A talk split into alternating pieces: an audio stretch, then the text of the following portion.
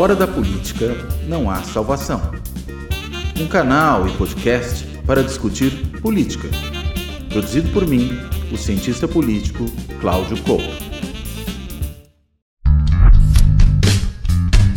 Olá, amigos, boa tarde. Para quem nos acompanha no canal de Carta Capital, para quem nos acompanha no GGN ou do Fora da Política não há salvação. Meu nome é Thaís Reis Oliveira. Talvez os espectadores desse programa, muitos não me conheçam. Sérgio Lírio está de férias, então eu substituo o nome da carta nessa edição. E por uma questão técnica de força maior, a gente não conta hoje com a presença do Luiz Nassif, mas tenho o Cláudio Couto aqui, cientista político. Cláudio, muito bem-vindo e nós vamos comentar aí alguns dos assuntos candentes da última, da última semana. Obrigado, Thaís. Bom dia para você, bom dia para todo mundo aí que nos acompanha em qualquer um dos três canais.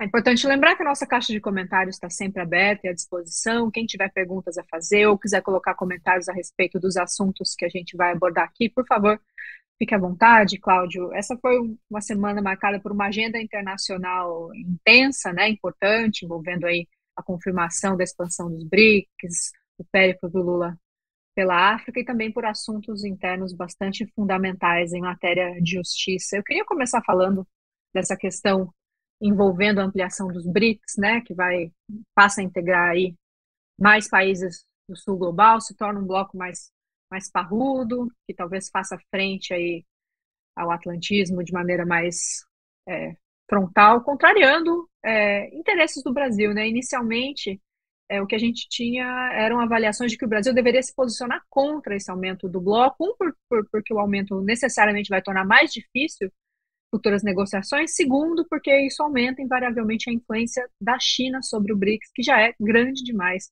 É, do ponto de vista da ciência internacional, é, você acha que a gente pode esperar um, um BRICS desenvolvido como uma ameaça é, a, a potências ocidentais? Como o Brasil, qual é o melhor caminho para o Brasil se encaixar nessa nova configuração que vem adiante? Olha, não creio que os BRICS sejam uma ameaça, né? A, as, as grandes potências do hemisfério norte, né? Estou pensando aqui nos Estados Unidos, nos países da União Europeia, mesmo aí o Japão também é um ator importante dentro desse campo, mas certamente ele pode vir a se constituir um competidor dessas grandes é, potências é a ameaça, digo, nesse, nesse né? sentido, né? É, não, é que às vezes é, a gente vê, por exemplo, o discurso das autoridades americanas e mesmo Sim, certos analistas aí, quando também. pontuam a posição americana, como se a gente estivesse falando quase de uma nova Guerra Fria. Né? Não é que não possa uhum. haver elementos de algo parecido com isso em certos momentos. Mas me parece que, particularmente no, no bloco, né, na constituição desse bloco, o que está em jogo é muito mais uma questão de ordem econômica. Né? E, claro, ela vai ao encontro de certas posições que o próprio Brasil tem defendido em espaços internacionais. Né? Apesar da gente, digamos, perder um peso relativo dentro do bloco com a entrada de novos membros, né? com a entrada da Arábia Saudita, com a entrada dos Emirados Árabes, o fato é que o bloco como um todo ele se fortalece. Ah, mas fortalece a posição chinesa. Eu diria que a posição chinesa já era muito forte, independentemente da entrada dos novos atores. Né? E é muito forte porque hoje a China é a economia mais pujante do planeta. Né? Quando eu digo pujante, quero dizer não ainda a maior economia do planeta, mas aquela que cresce a taxas mais aceleradas, que apresenta uma perspectiva de posicionamento no futuro próximo, que é talvez da maior economia do mundo. Né? E aí, claro, consequentemente, você ter um bloco no qual a China está e os outros países estão muito atrás do ponto de vista da sua capacidade econômica, é evidente que a China tende a ter predomínio. Né? Não, não é algo a se estranhar, até para estabelecer aqui um certo paralelo. Quando o euro se constituiu na União Europeia como moeda comum, né? não como moeda comum, mas como moeda única né, dos países da zona do euro, a gente está falando, no caso dos BRICS, de moeda comum, mas ali era moeda única, era evidente que a moeda, de fato, por trás do euro, era o marco alemão. Né? O marco alemão era, naquele momento, a moeda mais poderosa dos países que compunham a União Europeia antes da unificação monetária da zona do euro. E claro que ele serviu de lastro para essa nova moeda. E me parece, não é à toa, né? não é à toa, que o Banco Central Europeu está em Frankfurt.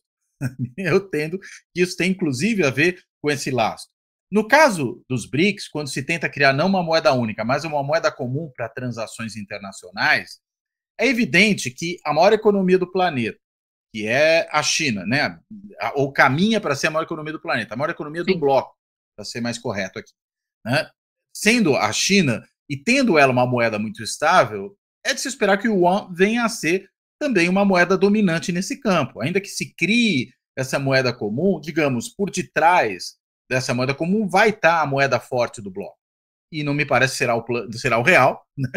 embora o real é até do contexto da América do Sul uma moeda que é tem uma é. estabilidade, é. tem uma força considerável, sobretudo ah. se a gente pensar nos nossos parceiros aqui ao lado. Exato, a, a concorrência não é muito. É. Não, a concorrência é fraca. Tá, é o Chile tem uma moeda é. ali razoavelmente estável, o, o México, em alguma medida, mas aí não estamos falando da América do Sul, e sim de América Latina. Mas o real, claro, ele é a moeda mais forte da, da, da, América do Sul e, quem sabe, até mesmo, mesmo pensando no caso do México, da América Latina. Mas o yuan, nesse bloco, é a moeda forte, da economia mais forte, daquela que tem capacidade de impulsionar o, o andamento do bloco. E a gente ainda tem os países árabes que entram aí por quê? Porque eles são grandes detentores de reserva de capital. E aí, consequentemente, são países que, por conta dessa grande capacidade de investimento, podem ser é, aportadores importantes para a capitalização do Banco dos BRICS. É evidente que a China tem esse papel, mas os países árabes também têm esse papel.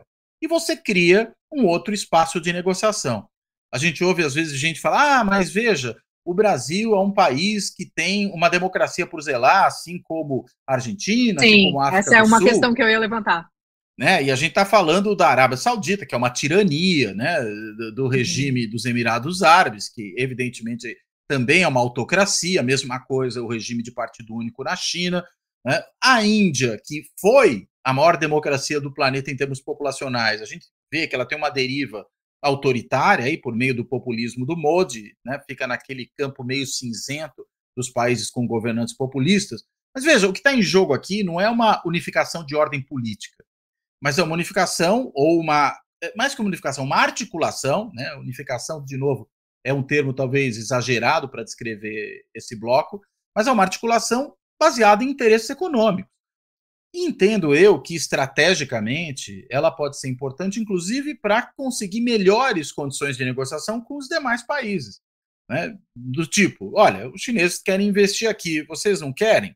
Se vocês não quiserem, eles querem né? Se não tem uma oferta melhor a fazer, isso eu quero dizer no diálogo que o país pode estabelecer, e o próprio Mercosul, por consequência, também pode estabelecer com a União Europeia, com os Estados Unidos. Ou seja, você tem mais alternativas de negociação econômica. E eu acho que isso, do ponto de vista do Brasil, é positivo. Então, apesar dessa relutância inicial do Brasil, eu entendo que há muito mais perspectivas de ganho nesse tipo de articulação do que de uma perda. E outra coisa, Cláudio, que chamou um pouco a atenção nessa é a entrada da Argentina, né, que fez é parte de um esforço diplomático do Brasil, mas que se, se vê um pouco é, conflagrada diante dessa possibilidade real de o Milei faturar a presidência do país aí dentro de poucos meses. Ele tem uma proposta de dolarizar a economia da Argentina, de fazer um acordo draconiano com o FMI. Como que essa, essa mudança de mando é, que é possível, tanto na, não só na Argentina, mas em outros países do bloco, como, como, como essas, essas mudanças internas podem é, complicar o futuro desse novo BRICS? Olha, primeiro, né, vamos pensar aí no caso do Milley. Dolarizar a economia argentina me parece uma coisa impossível. Né? E por uma razão elementar. Não tem dólar para isso. Então, como é que você vai dolarizar uma economia num país que sequer tem reservas cambiais para poder exercer esse tipo de opção. Né? Não há espaço. Né? A gente viu lá atrás, por ocasião né, do plano uh, do plano do, do, plano Menem, né, do plano Cavalo, a, a, a criação de um lastro no dólar.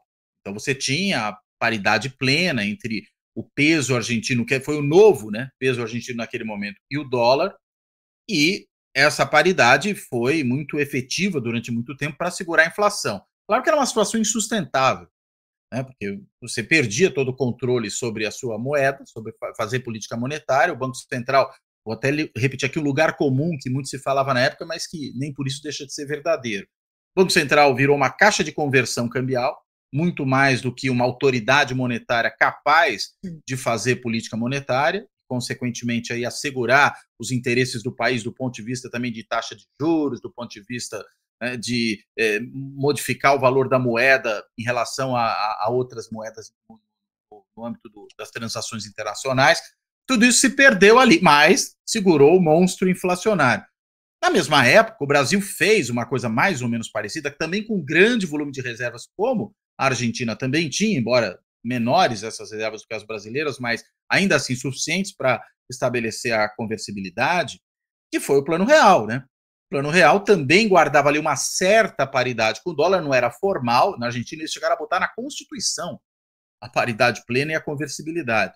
Aqui, vamos dizer, era um, lastro que podia ser removido aos poucos, tanto que foi ocorrendo ali aos pouquinhos uma desvalorização do real perante o dólar, depois de uma sobrevalorização, o real chegou a valer, para quem não lembra isso, logo no começo do plano, mais do que o dólar. Se não me falha a memória, faz tempo, né? Alguma uhum. coisa como é, 70 centavos de real para um dólar, uma, uma, coisa assim lá no comecinho do Buscando plano. um para um, né? É, antes do um para um, foi mais que um para um naquele momento. Mas claro, com o tempo você não segura essa situação. Foi Sim, até falou, que... foi buscando uma paridade um para um.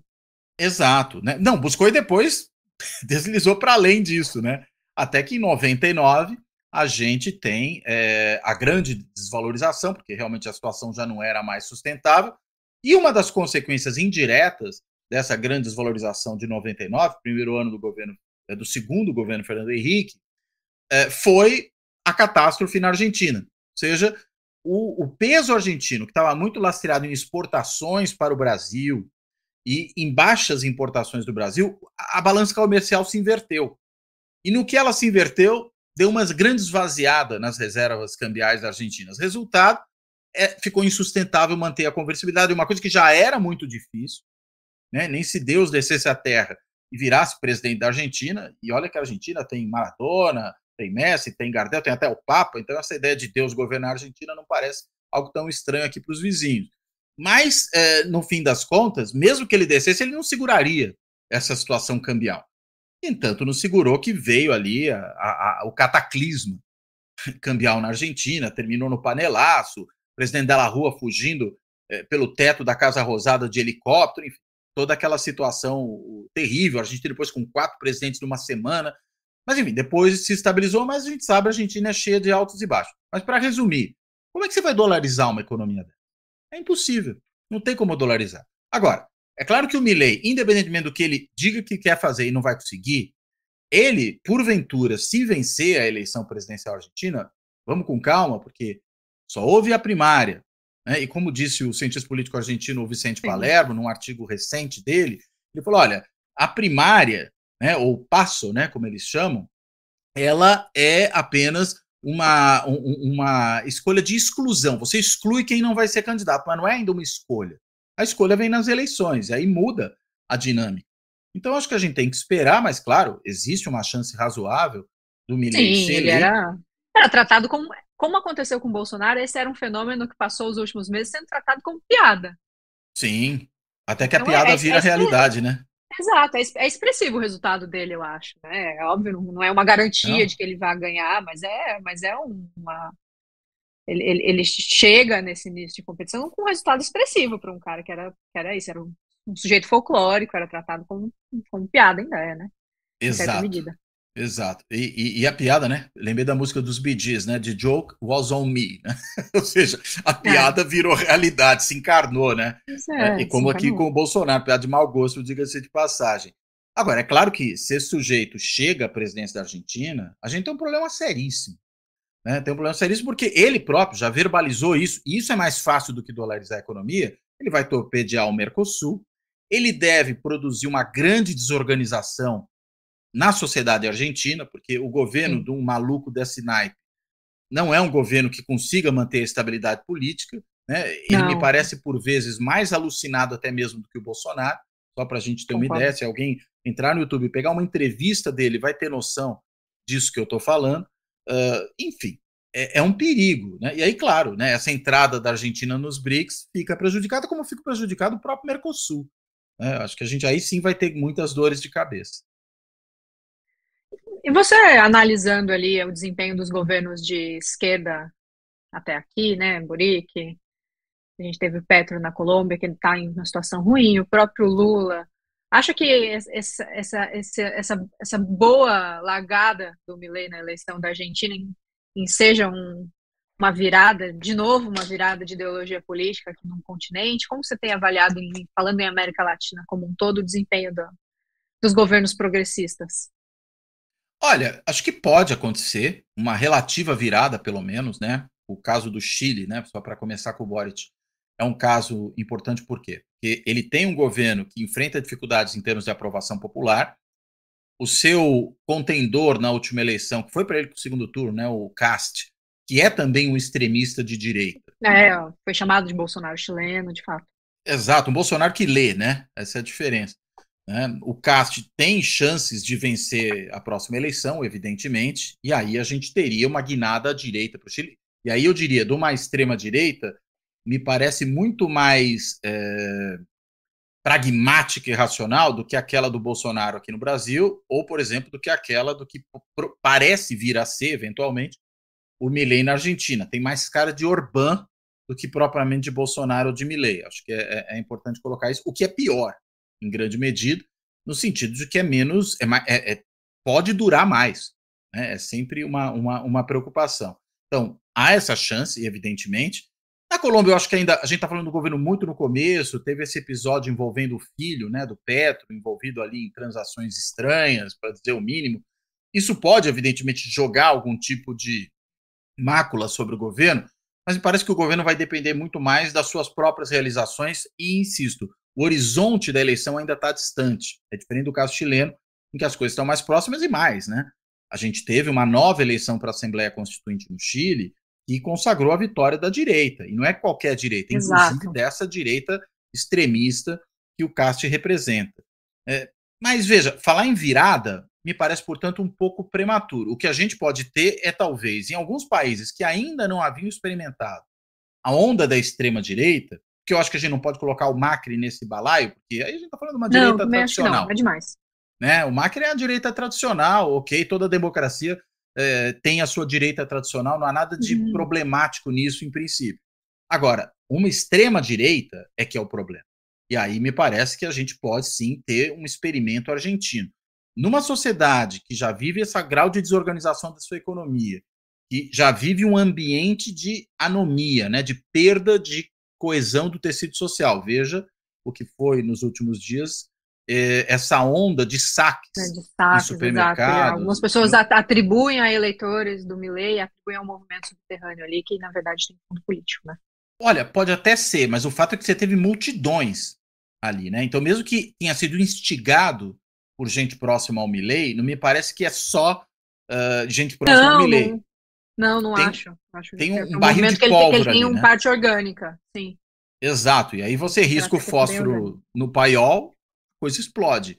Então me parece que a Argentina vive uma situação difícil aí, claro, né? Uma guinada de, da extrema direita ali é complicado, sem deixar de falar no caso de um país menor, mas que tem servido aí de, de referência para muito da extrema direita na América Latina, que é o caso de El Salvador com Bukele, né? Em que a gente tem uma versão vamos dizer, latino-americana, uh, num certo sentido, do que foi o Duterte nas Filipinas, só que, Sim. ao que parece, com muito mais capacidade de transformar o próprio sistema político do que o Duterte conseguiu fazer lá. O Duterte estabeleceu aquela carnificina das ações policiais, nada que os brasileiros não conheçam, diga-se é, de passagem. Polícia mas... do Rio de Janeiro. É, Rio de Janeiro, da Bahia, do Amapá, enfim. Bahia, é, Polícia Brasileira a polícia brasileira. E veja, a polícia violenta antigamente era chamada de polícia mineira, para a gente ver como é que a coisa é realmente um problema muito mais generalizado no caso do Brasil.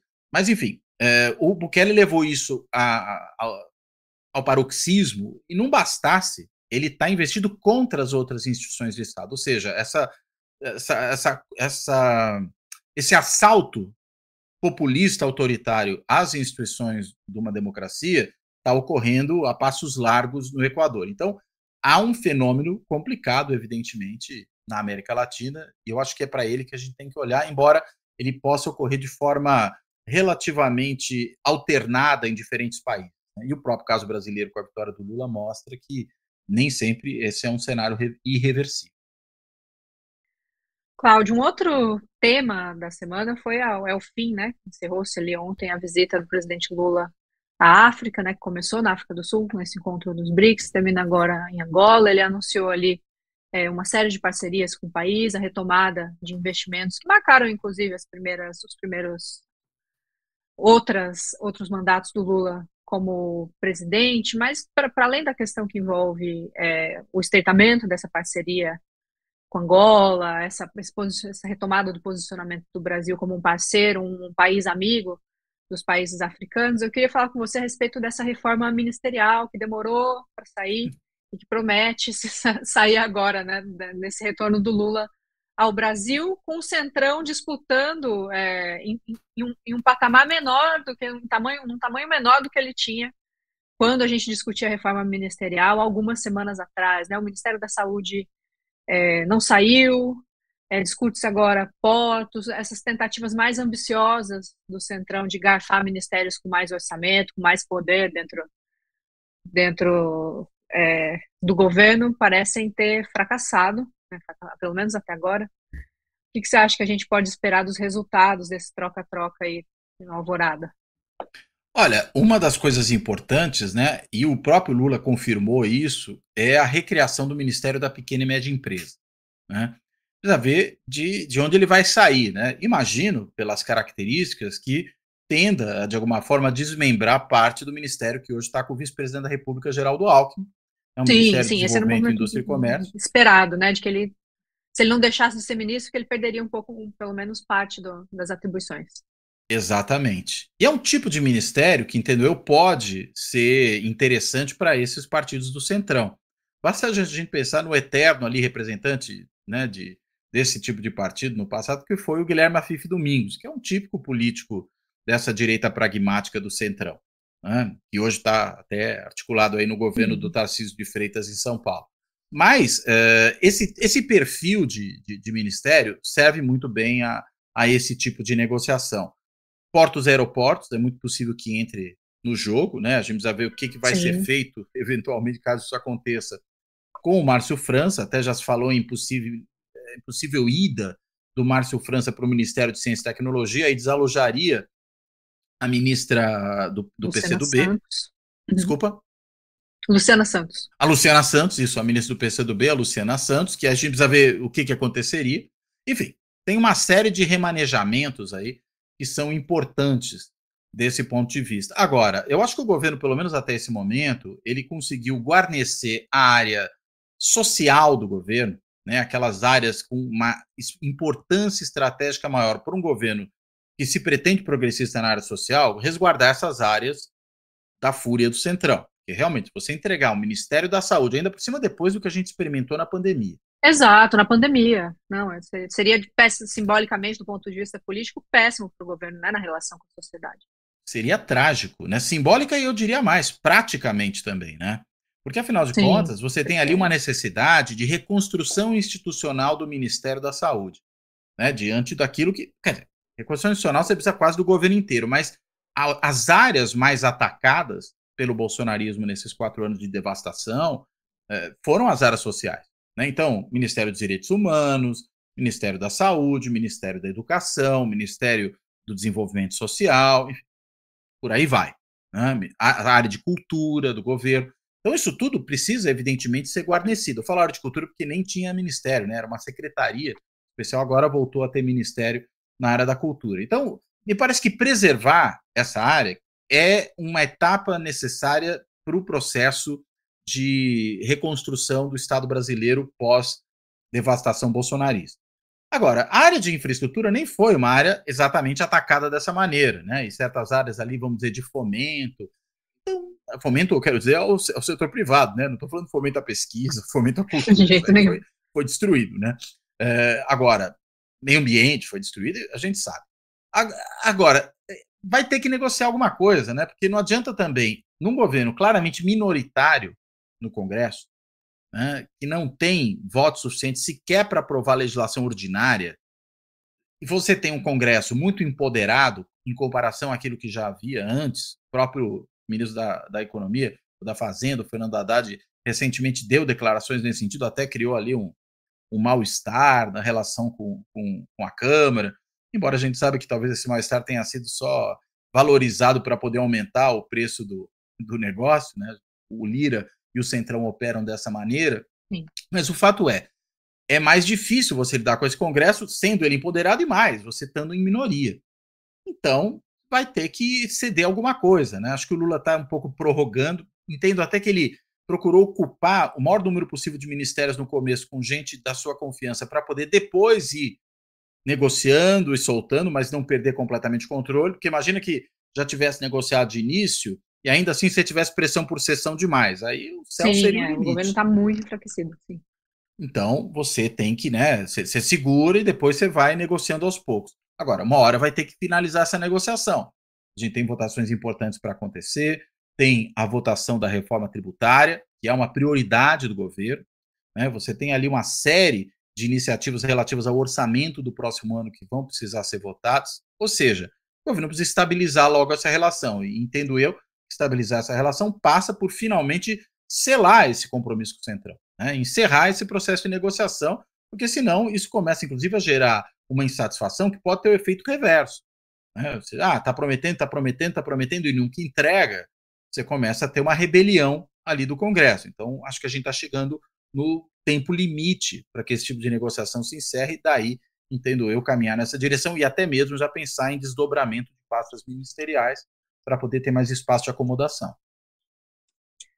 Cláudio, um outro tema, é, enfim, provocou aí bastante discussões é, na, nas redes sociais e ganhou espaço na imprensa, são as decisões, né, as primeiras decisões de Cristiano Zanin como ministro do Supremo Tribunal Federal, que colocam, é, fizeram reacender críticas que talvez à época da sua do, da discussão pela primeira nomeação do Lula, à época da sua nomeação, passaram um pouco ao lago é, nos debates do campo progressista, exatamente, e mesmo da imprensa, né? Me parece que apesar de haver esse movimento para que Lula já indicasse logo de cara uma mulher negra ao Supremo, que as críticas a credenciais do Zanin passaram meio batido a época em que o Lula uhum. fez essa nomeação, que ganhou, ganhou espaço mesmo. É, Celebrava-se a, a, prerrogativa pessoal do presidente de fazer essa escolha. A gente falou, nós como um todo, né, falamos muito pouco aí a respeito de, das posições do Zanin acerca de outros assuntos importantes dos quais o Supremo tem que tratar, né? Então a questão não é, não é só o lavajatismo, não é só o lawfare, o Zanin aí teve posição solitária contra, contra a legalização do porte de maconha, foi o único também é, a, a, votar contra, ele alegou uma minúcia processual, né? Mas foi contra a equiparação de injúrias homotransfóbicas a injúrias raciais, foi contra uma ação ali que denunciava violência contra os indígenas no Mato Grosso, o que acende um alerta de como ele vai votar nessa retomada do julgamento do marco temporal, enfim. As canetadas dele até aqui têm provocado muita é, celeuma, mas não dá para dizer exatamente decepção, né? Parece que, na verdade, faltou, faltou aviso para você, porque de um lado eu, eu penso que não, né? Então a gente teve, não dá para dizer que não houve movimentos ali que questionassem a indicação dele. Por outro lado, sim, é, essa, essa pressão, esses questionamentos não ganharam o espaço que eles poderiam lá, na época em que o Lula avaliava ainda quem seria o indicado ao Supremo, né? É, não, você tem toda a razão, Thaís. Aviso não faltou de modo algum, muito pelo contrário, né? Houve muito aviso, mas o, o presidente estava irredutível nessa questão. Né? Havia chancelado que seria o Zanin e foi o Zanin e chega de papo. Né? Agora, é, é frustrante, né, evidentemente, embora não seja necessariamente surpreendente, e a gente está falando de um ministro que entra no Supremo Tribunal Federal bem jovem, então o período Sim. de permanência dele no Supremo Tribunal Federal é longuíssimo. Sim. É longuíssimo. Se ele seguir, né, até a aposentadoria, né? Porque ah, sim, claro. A gente precisa ver, né? Possibilidade. O, o, quanto tempo ele, ele tende a ficar ali. Mas vai até, se não estou enganado agora, 2060 potencialmente. Hum. É muita coisa, né? É muita coisa. Então, é muito complicado, né? Evidentemente, quando você tem uma situação. Ou 2050, agora me, me foge aqui o, o momento exato. Mas, enfim, você tem um período muito longo para um juiz que começou a dar demonstrações, veja, não é de independência. Independência é o que se espera de magistrados do Supremo, e às vezes Sim. eles podem não decidir de acordo com a expectativa daqueles que os nomearam. Até aí tudo bem. A, a, o problema, enfim, é que você nomear um juiz cuja agenda, cuja perspectiva de entendimento do mundo é contraposta àquela que você defende. Né? Não dá para ficar só no garantismo, até por uma razão, eu diria. O Zanin, claro que ele defendeu o Lula e o fez muito bem, porque ele era um advogado do Lula. Exato. Mas todo advogado que se preze tem que defender bem o seu cliente. Uh, seja ele o Lula, seja ele o, o Marcola. Veja, tanto faz. Então, agora, não faz sentido porque você defendeu bem um cliente que você, por isso mesmo, se suponha que você tem afinidades ideológicas ou programáticas com aquele cliente. Sim, ou isso, ou que isso é um sinônimo de lealdade a longo prazo, porque eu acho que, eu, que eu, eu, nem acho que a decisão do Lula levou em conta uma afinidade ideológica, eu acho que a coisa do conservadorismo das decisões do Zanin estava precificada, mas Sim. tratar isso como, como é, é, essa proximidade familiar, né? Ele que é cunhado de um grande amigo do Lula e a, a, o bom desempenho dele como advogado na Lava Jato, como né? garantias, né? é, agora rompido. Rompido com o é, grande amigo é, como, como uma garantia de lealdade a longo prazo, que foi, na verdade, foi, foi o grande calcanhar de Aquiles das escolhas do Lula para o Supremo Tribunal Exato. Federal, foi essa expectativa né, de lealdade, de que um alinhamento programático fosse significar uma garantia de lealdade a longo prazo, uma posição de tanto poder quanto ao Supremo. É natural que os ministros passem a, a votar, de, um, de acordo com as próprias convicções, e segundo, é, de acordo com, a, com os reencaixes do poder que vão acontecendo ao longo dos anos, né? Então, difícil. É. Eu, eu fico esperando que ele não repita a dose nessa segunda indicação, porque eu acho que o, o movimento, né, os protestos, os debates, na verdade, não são uma crítica aos votos do Zanin em si, que estando lá tem direito de votar conforme a sua consciência, que faz uma interpretação que, embora criticável, ele tem direito de fazer, mas é para que essa segunda escolha leve em conta esses outros anseios, né? O ministro do Supremo está lá para muito mais para discutir temas que vão muito além da questão do garantismo penal e da, da questão de criar um, um, cordão sanitário contra uma repetição do lavajatismo lá em diante, né? Não, sem dúvida nenhuma. É, veja, a crítica não é ao Zanin propriamente, embora também seja, né, ao Zanin, mas a crítica é a indicação do Zanin. Exato. Essa é a grande questão. Né? Uh, poxa, se agora, né, na segunda indicação, o presidente da República de novo repetir a dose, aí tem alguma coisa muito errada. Né? Porque, enfim, já tem a questão de gênero, já que tem a questão racial, tudo isso contando. Né? Indicou um homem branco paulista, né, da, da, da elite uhum. paulistana, e conservador. Se na segunda indicação que ele pode fazer, ele não optar né, por um, primeiro, tentar colocar mais diversidade aí. Né? Mulher, de preferência uma mulher negra. Né? Podia ser no limite, vai, um homem negro, podia ser, Sim. eventualmente, já que também garantia alguma diversidade, mas eu acho que vai sair uma ministra. Seria Sim. bom que ela fosse substituída por outra ministra. Outra mulher. Acho concordo. que esse é um ponto. Se for uma mulher negra, tanto melhor. Né? E cá entre nós, é, se fiar só na relação pessoal, aí a gente tem que esquecer que está numa república. Pois é. Né?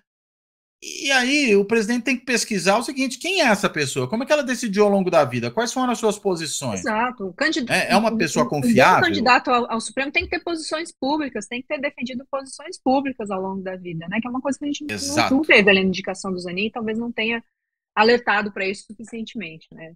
Para além Exato. da questão questionável que é nomear um advogado, ser o advogado para um cargo do, da mais alta corte do país, né? É, até para ver, eu lembro de um episódio lá na metade dos anos 2000, quando o então presidente George W. Bush ele indicou para a Suprema Corte Americana uma advogada da família Bush, né? Alguma coisa que nesse sentido guarda uma certa semelhança. Foi um escândalo. Foi um escândalo. Essa advogada ficou sob ataque na imprensa durante dias e dias de dias, até que se inviabilizou a indicação dela. É, a atenção que na, na, na, imprensa e na sociedade americana se dá as indicações para a Suprema Corte é muito alta. Agora no Brasil começa a se tornar maior, mas lá historicamente já é assim. E aí ele foi obrigado a substituir e escolher o quê? Lembremos que se tratava do George W. Bush, um conservador republicano. Ele escolheu o Samuel Alito, que é justamente esse ministro né, da Suprema Corte Americana que foi o relator do caso do fim da, uh, do direito ao aborto, né, que pode ser agora regulamentado de forma variável nos estados americanos. Era um conservador. E essa questão do aborto, eu me recordo super bem, já era pontuada naquele momento da indicação do Ali. Ou seja, o presidente Bush não indicou a, a advogada da família, mas indicou alguém afinado com as posições dele. É, não estou nem entrando agora no mérito, eu, evidentemente eu não concordo com as posições dele. Mas o Bush concordava, e foi ele que indicou. Ué, você espera que presidentes façam isso, que indiquem para a Suprema Corte pessoas que pensem a política um modo mais geral como eles. Que tenham, claro, insisto, independência para decidir tal, mas que a sua perspectiva do direito, inclusive, seja uma perspectiva alinhada politicamente à perspectiva daqueles que o indicam. É comum você pegar um livro ali daqueles de compêndios de decisões da Suprema Corte Americana. Eu tenho um assim que é muito interessante. Você chega no final do livro, tem a lista de todos os ministros da Suprema Corte Americana desde o começo. E aí tem o nome do presidente que o indicou, o partido do presidente que o indicou e o nome do ministro. Para mostrar o quê? Por que, que no livro de direito você tem essa indicação do partido? Ora, quem interessa saber qual é a cabeça do juiz, com que visão de mundo ele vai decidir. Sim. Então, se espera que o presidente Lula, dessa vez, além da representatividade social, leve em consideração também as posições programáticas, ideológicas desse que vier ocupar o próximo assento. Eu não sei se você tem essa impressão, Cláudio, mas me, me parece assim, é que desde, desde o do que aconteceu com a Lava Jato, desde esse período que o presidente passou na prisão, que ele está é, tá muito mais é, refratário a ouvir conselheiros que estejam fora desse pequeno círculo que hoje está é, tá próximo dele, né? É, são pessoas que, que, que, demonstraram lealdade durante esse período, assessores, a própria Janja, pessoas que estão ali perto dele, que parecem ter hoje é, muito mais influência sobre o Lula nesse, nesse terceiro mandato do que havia-se durante o primeiro e o segundo mandato dele, né? Que ele parecia um cara mais aberto é, a ouvir atores que não estão tão perto ali nessa, nessa entourage que hoje o acompanha. Eu não sei se você tem essa impressão. Não, eu tenho essa impressão. Acho que a Janja é até uma exceção, né? Parece alguém que realmente o presidente ouve muito e não constava que ele ouvisse a Marisa dessa mesma maneira. Claro que a gente está falando de pessoas de trajetórias claro. diferentes, né? A da Janja é muito mais envolvida diretamente com a política do que era a própria Marisa. Agora, uh, acho que há também aí uma questão de mudança geracional, né? Você teve muitos daqueles companheiros de longa data do Lula, que o acompanhavam desde a fundação do PT, se não desde o movimento sindical, é, não estão mais no governo, né, nesse, nesse momento. Alguns faleceram, outros seguiram outros rumos, enfim, tiveram no primeiro segundo governo Lula, mas não estão mais lá. Né? A gente podia pensar no Gilberto Carvalho, só para mencionar um caso importante Sim. de alguém que tinha grande proximidade com, com o presidente Lula naquele período. E aí, muito provavelmente ele vai ter menos afinidade, menos confiança, eventualmente, confiança não no sentido é, de achar que as pessoas querem traí-lo, mas de realmente levar em consideração o que essas pessoas dizem a ele. Creio que ele talvez tenha muito menos confiança hoje nesses que o cercam por razões até funcionais, né, os que ocupam cargos ali na, no Palácio Sim. do Planalto, do que ele tinha com aqueles que estavam lá anteriormente. E aí ele acaba se fechando muito mais nas suas decisões. Ao se fechar nas suas decisões, escutando menos, corre mais riscos de decidir errado. Porque é evidente que várias cabeças de gente que tem uma perspectiva da política similar vão pensar melhor do que uma só. Então, acredito que seria saudável o Lula talvez rever um pouco esses conceitos, ouvir mais as pessoas. É, até torço para que, nesse caso particular, né, da indicação do próximo membro da Suprema Corte, espero que seja uma membra da Suprema Corte, Sim. que ele escute mais a Janja, né? Porque é o que consta, a Janja tem sido uma Ela defensora tem, é. dessa, dessa decisão, dessa, dessa escolha, né? uma escolha que se recai sobre uma mulher, sobre alguém progressista, né? E muito provavelmente sobre uma mulher negra. Isso.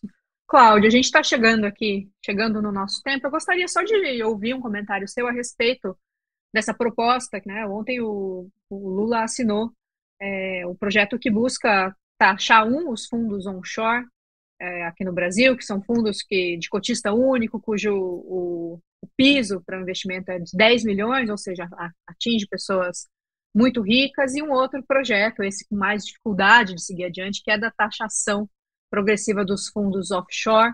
É, tem provocado muita. O governo tem falado muito positivamente a respeito dessa medida, o Lira e o Congresso têm visto com olhos não tão é, simpáticos assim. Você acha que tem chance de um projeto como esse, da taxação de fato ao andar de cima, avançar?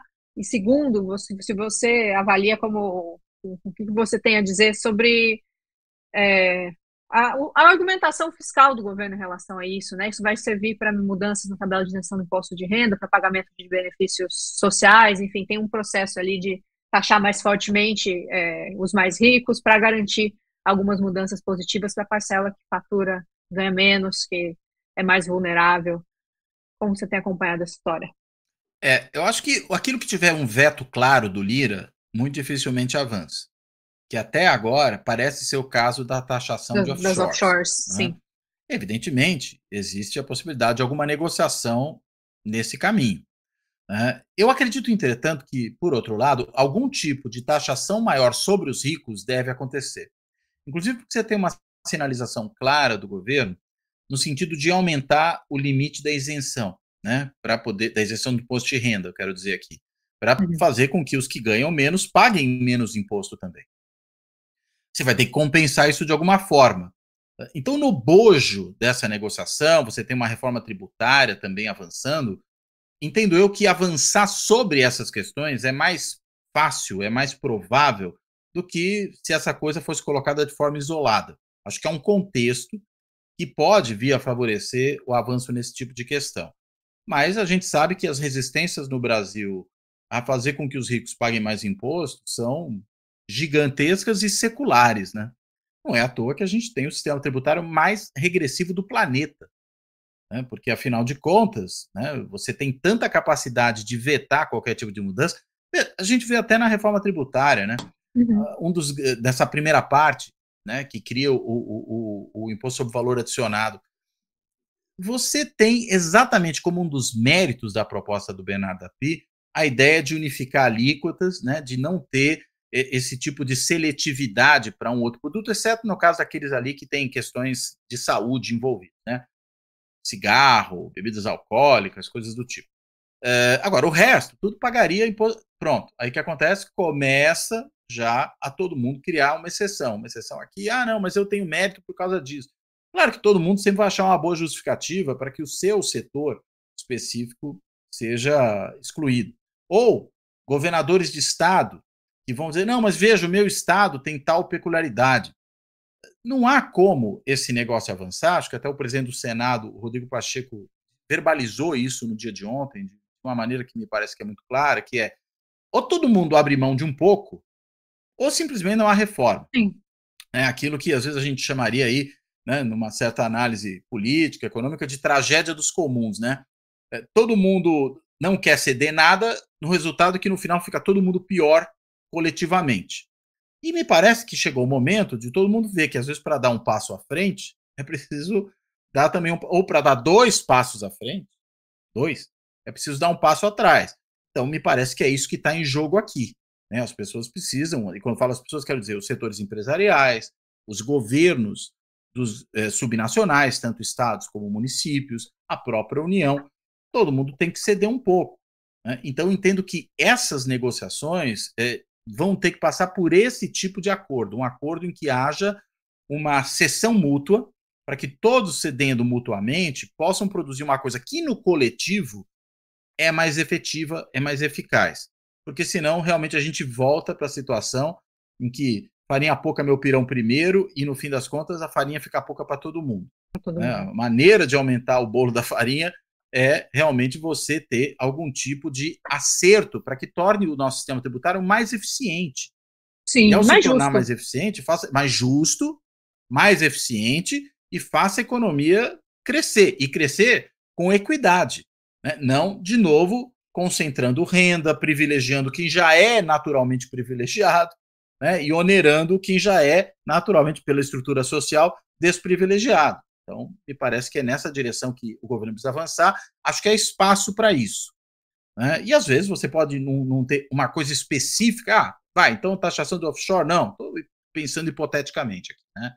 Mas você, em compensação, vai taxar os fundos. Pronto, você já tem aí alguma coisa. É, precisa ver o que a negociação vai possibilitar. O ideal seria que todos esses espaços de privilégio dos mais ricos fossem submetidos a uma taxação maior. Mesmo na questão da reforma tributária do valor adicionado, né? A gente já vê ali certos profissionais liberais, os próprios advogados, falando: ah, mas veja, né, não posso ser tão taxado. Bem, a gente está falando de gente que hoje nem é taxada, enquanto os outros são. Então as pessoas não querem sequer serem taxadas. Não dá, né? A gente precisa ter algum tipo de tributação de forma equitativa e equânime para todos. E aí sim você faz com que a sociedade avance de forma mais justa e de forma mais eficiente. É isso, Cláudio. Queria te agradecer pela companhia nessa bancada, né, que agora se converteu numa dupla nessa terça. Agradecer a todo mundo que acompanhou a gente em quaisquer dos canais que esse programa é transmitido. Política na Veia volta na próxima terça, às 11 horas. Foi um prazer conversar com você mais uma vez. Até a semana que vem. Obrigado, Thaís. Obrigado a você. Um abraço para todo mundo. Você vê que é só o Nassif não estar tá aqui que a gente consegue acabar mais rápido, né? Ele que fala demais. Pois é. Um abraço. Um, beijo, abraço. gente. Boa, boa semana. Tchau, tchau. Fora da política não há salvação.